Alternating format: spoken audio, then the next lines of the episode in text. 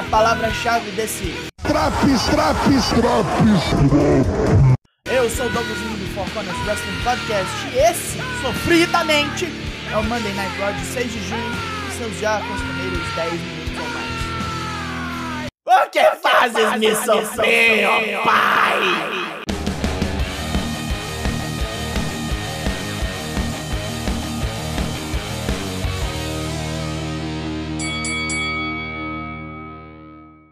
Começamos com um recap bem grande da bobagem que Cody Rhodes fez no domingo lutando lesionado.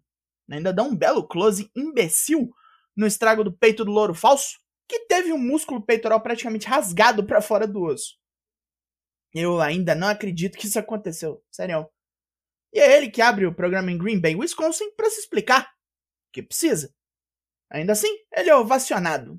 Ah, imagine, a sociedade recompensará atos bestas. Considerando um privilégio ele exercer esta profissão de pro wrestler, ele diz que vai mostrar pra filha, quando ela for mais velha, o que aconteceu no Hell in a Cell. Porra, isso traumatiza a coitada assim. Ele diz que declarou um fim em sua rivalidade com Seth Rollins, deixando-se imaginar se vai estar apto a participar do Money in the Bank daqui a um mês. Sonha, sonha, meu filho. Seth Rollins interrompe estes devaneios, mas em vez de zoar o barraco, Rolas diz que Cody finalmente ganhou seu respeito. Cody é ovacionado pelo público mais uma vez, enquanto os comentaristas dizem que ele será operado quarta-feira. O pesadelo americano vai deixando a área do ringue quando é atacado por Rollins com a marreta. Né? O cara não se segura, né? Nenhum dos dois, na verdade. O imitador de Warrior ainda cutuca e chuta o peito estragado de Cody, só para mostrar essa porra em rede nacional. Ele ainda se recusa a ir de maca e sai a pé da rampa. Depois de um recap de sua derrota no Hell Cell, vem Becky Lynch, também somos informados de que a próxima desafiante de Bianca Belair será decidida no Fatal 4-Way hoje ainda, com a luta sendo no Money in the Bank. Luta 1: Becky Lynch vs Dana Brooke. É, Dana Brooke. A luta mal começa e a patota do 24-7 invade o rolê, com Dana Brooke nocauteando Akira Tozawa e reavendo o cinturão verde vômito. Beck exige um desafio pelo cinto imediatamente. Puta que pariu! Luta 2. Becky Lynch vs Dana Brooke, pelo título 24-7. Becky arregaça a loura ruim, que recobra vantagem quando Asuka intervém. Asuka continua ajudando, quando Dana manda um roll-up e a Imperatriz do Amanhã segura as pernas de Becky. Vai coringar mais ainda essa tia, vai endoidar pra caralho. E a gente que tá vendo essa bosta também, vai endoidar tudo, nós vamos ficar tudo doido, doido. Junho é o mês onde John Cena comemora 20 anos de carreira e ele estará no Raw de 27 de junho, finalzinho do mês. Vai lutar com Fury? Muito provavelmente. The Miz traz Maryse para mais um segmento do Miz TV, onde o convidado é Riddle. Miz e Maryse rasgam seda um pro outro antes da chegada do maconho, que chega de seu jeitão peculiar, mandando um salve pro parceiro Randy Orton. Miz reclama disso, até Riddle mandar ele tomar no cu e fazer um desafio direto a Roman Reigns. E já que ele está lá, diz que Miz tem testículos minúsculos. Maurice levanta o moral do maridão berrando que ele tem bolas gigantescas. Tem até elefantise. Riddle então obriga o hollywoodiano a provar, lutando ali mesmo. E Miz diz que está de smoking, se negando.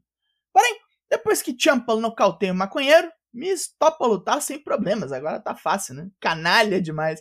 Luta 3. Riddle vs The Miz. Maconha começa a luta por baixo, mas rapidamente faz frente, emulando o arsenal de Randy Orton. Depois de ter as calças rasgadas, Miz tenta usar a bolsa de Maryse contra Riddle, mais especificamente, o tijolo que ela carrega lá. Só que ele toma um RKO e morre. Que bobagem. Que bobagem. Tags agora. Luta 4. Street Profits vs The Usos. É fila para entrar na fila, mas os Profits lutam como se suas vidas dependessem disso. Jimmy e Jay lutam como sempre e castigam Angelo Dawkins.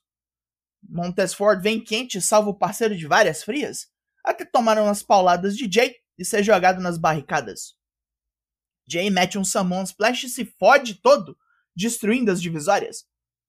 Os quatro ficam totalmente destruídos até Ford correr pro ringue antes da contagem de 10 acabar. Caralho, que final zoado! Bob Lashley vem para pensar no que vai fazer daqui pra frente.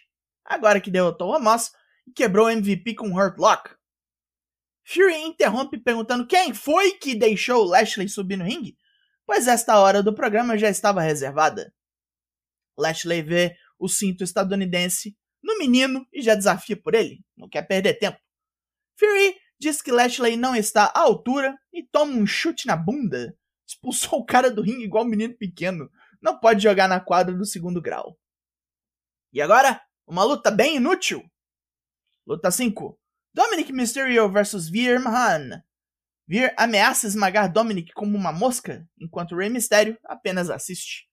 Para evitar isso, o Misterinho fica no bate-corre, até ser pego pelo indiano vesgo com a peitada. Veer então começa a maltratar Dominic, jogando seu corpo inerte no pai, que ainda toma um tiro de meta e voa igual um saco de lixo para longe. Dominic reage quando Veer se enrosca nas cordas, pregando um 619 e um Frog Splash, mas isso acaba depois de um Lariat bruto igual bater na mãe por conta de mistura. Veer se prepara para o Cervical Clutch, mas cansado de ver seu filho apagar, Ray dá um Draps no coisão. De quê? Ray dá outro Draps e desce um 619, jogando o Veer para fora do ringue. Pra quê? Não sei. A Judgment Day vem ao ringue para anunciar um novo membro. Antes disso, Ed proclama seu orgulho por Damian Priest e Rhea Ripley, que botaram pra fuder no domingo. Finn Balor é o novo recruta. E ele diz ter atingido a iluminação no Hell in a Cell, e que o Judgment Day é um chamado para fazer o que ele sempre quis e deixar de seguir as ordens de outros.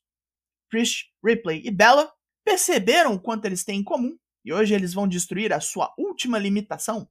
Priest aponta para Ed, que é massacrado pelos três. Toma um pisão de bala, um chokeslam de Priest, é arregaçado com Glasgow Green, e enquanto Ripley impede os oficiais se intrometerem, toma uma cadeirada na cabeça, um concerto e morre. Caralho. O Ed perdeu a facção toda pro Balor, que booking bosta. Uh. E vai continuar isso com mais gente que eu não quero ver. Luta 6, Omos vs Cedric Alexander. Em questão de 7 segundos, um chokeslam elimina Cedric. Por quê? Pra quê? Pro cu? Provavelmente. Dolph Ziggler e Robert Roode interrompem a comemoração de Omos para dizer que voltaram e quando MVP vai reclamar, toma um chutaço na cara. E continua esfregada de cocô na cara do telespectador com Luta 7, Ezekiel vs Otis. Ezekiel ataca sem parar, sendo rechaçado, mas continuando. Tanta insistência leva a uma joelhada que baqueia o gordo, e o não Elias mete um Crucifix Pin para vencer. Ezekiel então invoca Kevin Owens para pedir uma revanche. Owens vem rir da cara do boneco e diz que topa se Ezekiel admitir que é Elias. A resposta é positiva, e Owens quase tem um colapso nervoso de alegria ao ouvir. Ezekiel então chama Owens de trouxa, porque obviamente mentiu só para ter a luta. Ele ainda mete um joelhão em Owens e sai vazado do ringue para não ser pego pela Alpha Academy. O que parece mentira é esse booking de tão ruim. Eu preciso de alguma alegria. E a hora daquela luta de mulher? Mulher, e mulher. Main Event! Luta 8. Fatal 4-Way. Rhea Ripley vs Alexa Bliss vs Drew Drop vs Liv Morgan com Bianca Belair em louco para assistir, temos um quebra-pau agradável e bem feito. Liv e Alexa são as menores aqui e se juntam várias vezes para dar cabo de seus oponentes maiores. Mas isso não impede Doudrop de amassar todo mundo várias e várias vezes.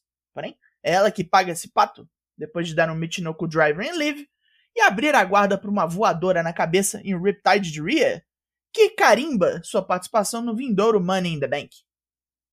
Ela encara Bianca e é apoiada pelo novo Judgment Day para encerrar essa bosta de programa. Pontos positivos. Só o main event e a luta de tags, que perde pontos por ser uma Championship Contender. O resto foi vidro moído nos meus globos oculares por 2 horas e 44 minutos. Pontos negativos! O resto todo!